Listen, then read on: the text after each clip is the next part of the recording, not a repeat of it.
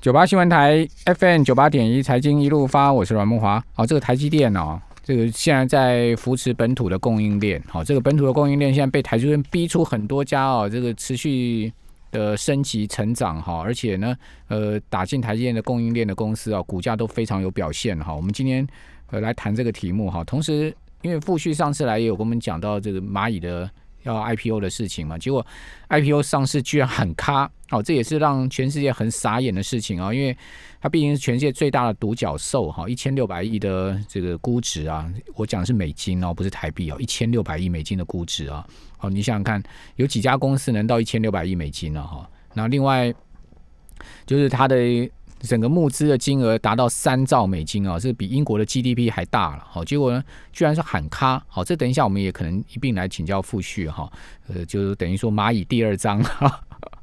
这两天呢，我看到很多去参与 IPO 的投资人呢，都纷纷接到讯息嘛，就是说退款。好，就是把参与这要买蚂蚁股票的人，现在目前都拿到退款了哈。好，那在我们节目现场呢是。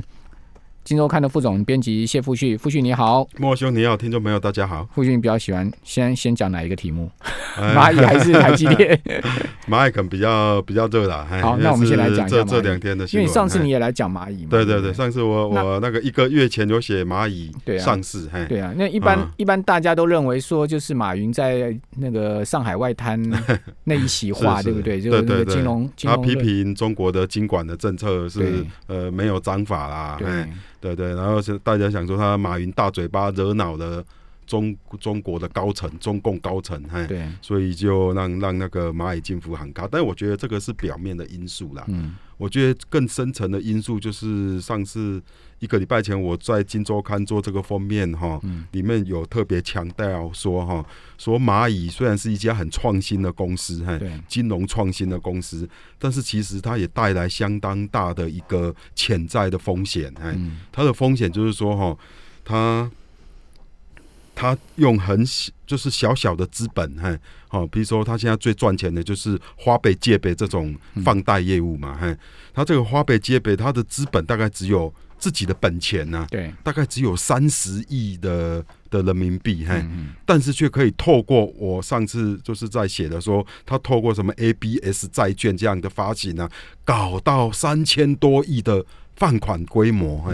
但是但是大家想想看看。哎，你只要把蚂蚁金服当做一家银行的话，哪有银行是这样搞的？一家银行它只要吸收了一千亿的这呃的的存款，它顶多放个八十趴。就很多了吧，总要有二十趴当准备金嘛。好，大家对于银银行的一个一个一个这样的一个操作的概念，但是蚂蚁它就是把呃，他说他他是高科技公司啊，所以不受这种这种这种这种金融的监管。嘿，但是这样的一种哈，你这个透过这样这种这么高的杠杆，嘿，三十几亿人民币的本钱，嘿。哦，放出三千多亿的贷款，嘿，当然蚂蚁说，我这个是 AI 人工大数据啦，什么芝麻信用啊，很厉害的，是可以是可以那个那个大对大家的信用这集合的很好。但是就是我常在文章也写写到说，哈，你个人呐，哈，说实在，我每个人借钱呐，嘿，谁谁愿意欠钱，谁愿意倒账都不愿意，嘿，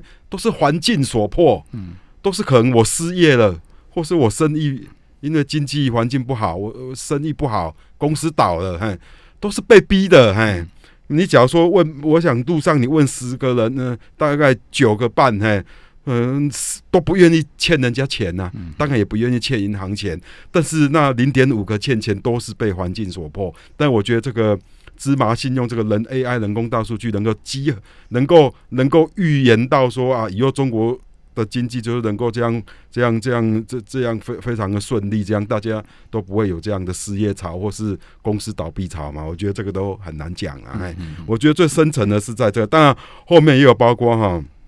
马云他个人的，现在这家蚂蚁金服上市的话，他那个其实是马云说个人他持有八趴，但是。大概五六十趴的股权是马云的，那两那两家公司。但他说这我这个股权，这个这两家公司什么君傲啦，这个公司是会转给员工嘿。但是怎么讲，这个这么大的一个公司，刚才木华兄说一千，其实大概估值是两千七百亿美金呐。那这是要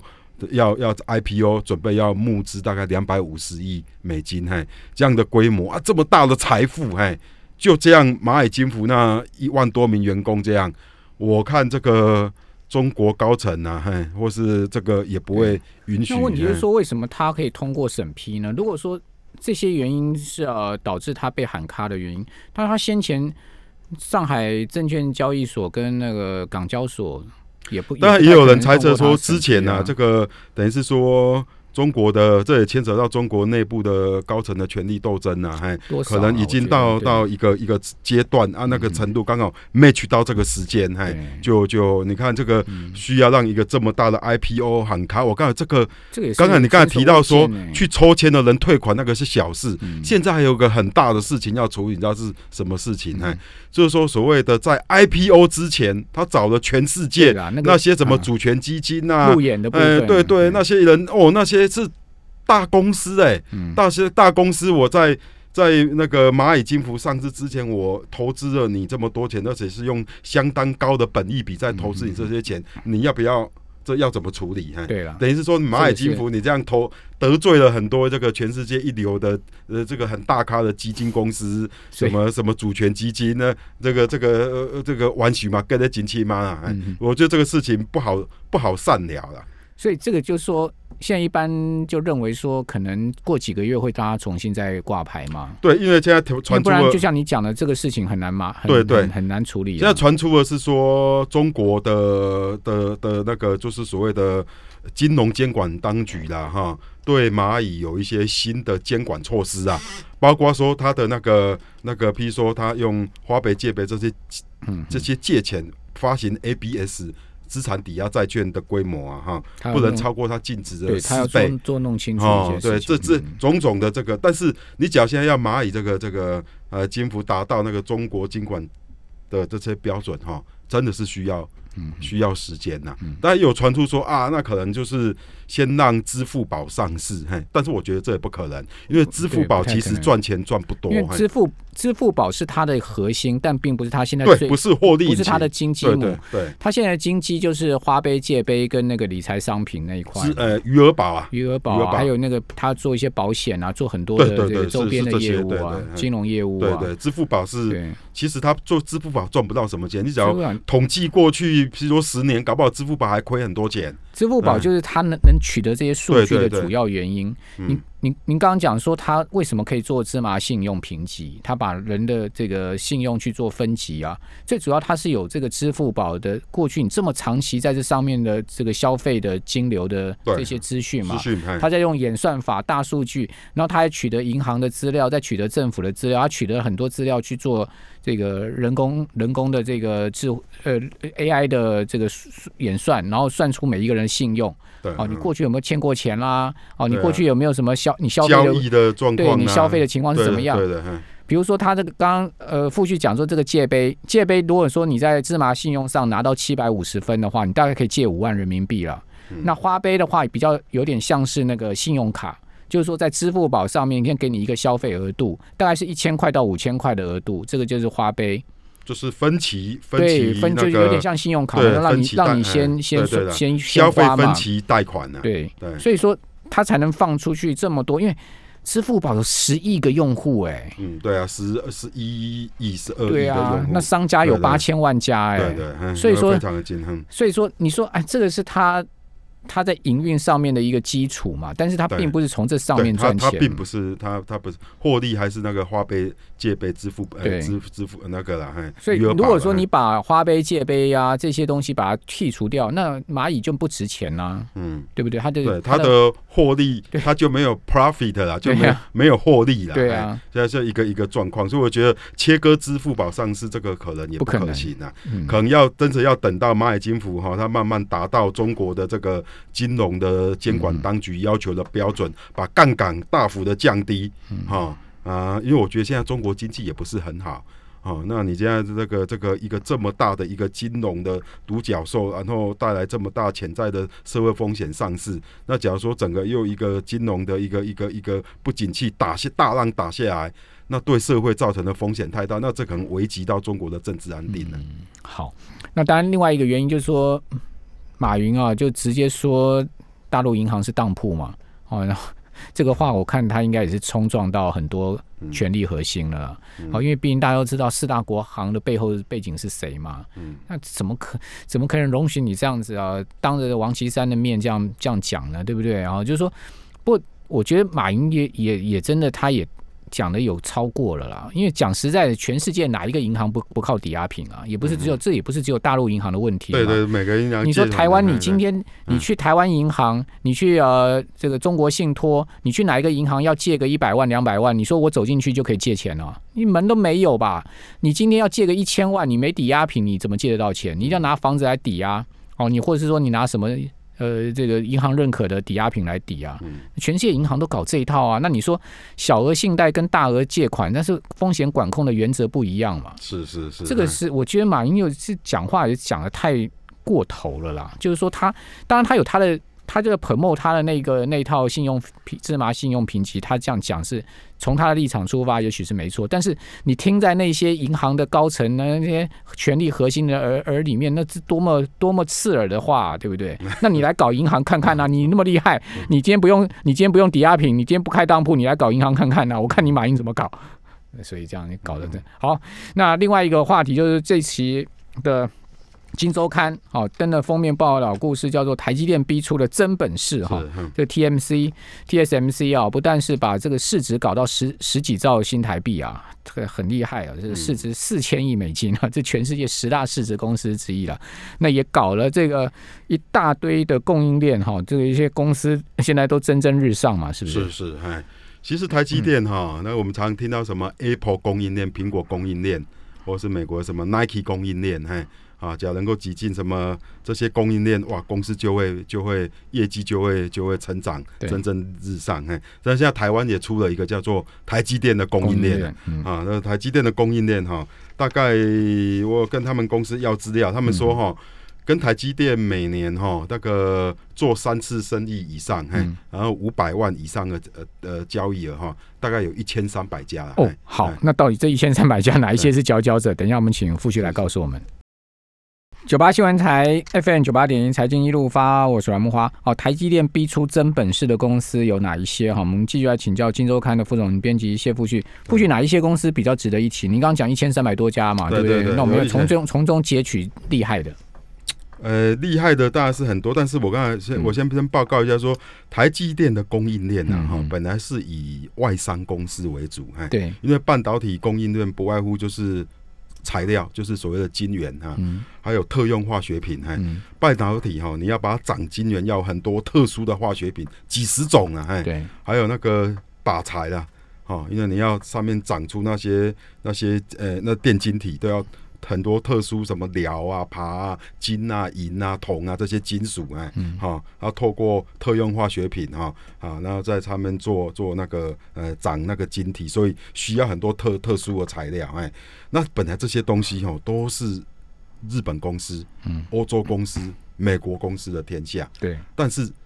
台积电这几年哈有一个政策，它就是在地化的政策，哎、对，他希望说哈那个呃，因为在地化政策对他而言哈，第一个它可以减少碳足迹，不用东西啊从欧洲啊从日本这样还要坐海啊，还有是搭飞机过来，那个碳足迹很很长哎。哦，他说因为现在台积电哦，它已经是全世界最可能跟三星差不多的一个一个半导体的那个采购的大买家哎。上面写嘛，一年五千亿的资本支出啊，对的，而且资本支出哦，这只是资本支出哦，它那个采购可能又要再加好好几千亿，所以他那个一年的这种这样买，我刚才那个大概我们全台湾哈以 GDP 而言呐、嗯大概全世界排名第二十二名，嗯大概是六千一百亿的美金的规模。嗯但是哈，我们是金原材料啊哈。四分之一到五分之一的有关那个晶圆的材料 wafer 啊，哦，化学品这些东西啊，都卖来台湾呢。对，哦，我们的我们是最大的买家，嗨，半导体设备零组件大概也有是四分之一到五分之一都是台湾的公司，台积电、联电、华邦电在买的，没错哎，没错，所以台湾已经形成非常强的一个半导体的聚落，嗯嗯所以这些国际大厂啊，还看到规模这么大，要来做生意那啊，他也可以直接来来这边设厂，嗯他也可以减少它的运输成本，哎，嗯。好、然后台积电它也可以因为这样，哎，我的供应商在我旁边设厂，好、那我就可以哎降低我的库存，我就不用备这么多安全库存，等于创造一个一个双赢的局面。那大家想说，呃那这跟台湾有什么关系？对台湾如何打进去？嘿，其实哈。譬如我以那个半导体设备而言，半导体设备台湾台积电最重要的供应商，譬如说是艾斯摩尔嘛，对，比如说那个应用材料公司比如说科类嗯这些，或是什么 Lam 那个 Lab 什么什么科林。哎，对，科林公司，哎，嗯他们假如来台湾设厂的话，其实这些公司哈，虽然台积电是跟他们买整套的设备，对，但是这些半导体设备厂的一些的模组、代工零组件，嗯有很多啦，本来就有相当的比例是在台湾买的，对，但是他们 来这个台湾设厂之后，哈，势必跟台湾的他们的下游供应链关系会更密切啊。因为我去访了一些一些，譬如说工准精密啊，这些这些公司就是印材的下游厂商，像哎他们也都是说，哎，这样的话他们就更有生意可以做。哎。没错，像像金鼎，我知道它也是印材的这个代工厂嘛，对，它是它印材生意大概占了它六七成嘛。对对，现在印材啦，可能艾斯摩尔都都有，哎，金金鼎呢非常好的一家公司啊，对，就是其实它就是红海的红海的公的的转投资的半导体其其实其实我我我跟金鼎的里面内部人士聊过，他说哦当初是当他说其实红海是他们找郭董来看说，哎、你看你看台积电这个机器我们我们做的，你要不要你要不要投他你要不要投资？是。所以，他们跟红海合作十年，他说郭董没管过他们，就他们自己在在在在 run 的。但它它前身就是所谓的配芯半导体嘛，哦，现在嗯也发发展的非常的好啊，跟对。金鼎算是很有规模的，包括我们这几年听到的比较红的，比如说宏硕啦、万润呐嘉登呐，对。嘿，本来都是台湾的一些一些一些比较类似这种这种家族企业，嘿也因为打入台积电。哇，你看整个成长的曲线就就完全是不一样。对，好，就是说，哎、这些半导体大厂啊，哈，国际大厂来台湾投资，嘿，嗯然后他们交给他们的本来台湾的代工厂的订单会更多，哎，所以这也让台湾的那个等于那个那个台湾的供应链就是连同步受惠了。然后再加上哦，他们所创造的工作机会，你知道吗？在制造业哈，制造业我问过一些学者专家，他们认为哈，这个制尤其是半导体这种高新的制造业哈，他们所创造的经济乘数效益是最高的。嗯往往这种工作啊，哈，制造业的工作，你创造一个新的职位，它可以额外再创造五到六个新的工作机会，嗯哦，来带动的这种这种工，它的那个，所以为什么世界各国啦，还都在鼓励所谓的高端制造业回流，不只是美国，嘿，嗯对，欧洲、日本、台湾也都一样，嘿。就是这个原因，因为它是可以带动就业机机会的层数最高的一种一种工作机会。嗯嗯嗯，好，所以这个台积电供应链有很多，像细制材啦、晶圆跟封装材料啦、半导体特用化学品，哦，还有甚至厂物相关的，对不对？对，还有嗯半导体设备跟零件。我看你们这次报道写了一家公司很妙，它是帮台积电洗衣服的，啊，也洗，出一片天呢。对对对不对是是，哎 所以大家没有想到，台积电很多无尘衣要洗了啊。对对，对那这哎居然有一家公司专门帮台积电洗衣服的。对对，我问那个老板呢，我我问那个老板，那个说这个洗帮台积电洗无尘衣的衣服，啊，对，他说哦，他的营业额啊，年营业额大概是一兆多元，哎，不一亿一亿多新新台币啊，那也很惊很惊人，我洗衣服洗到一亿多。对对对，我就问他说：“哦，你是台湾最大的吗？”他说他还不是最大的，嘿嗯，他是中等的，嘿。啊，他跟我讲说，哈，台湾哈这洗无尘衣的哈，像他这样的规模大概有十几家，是嗯哦，十几家，所以你可以想象说，哈，哎，台湾这洗衣店哈，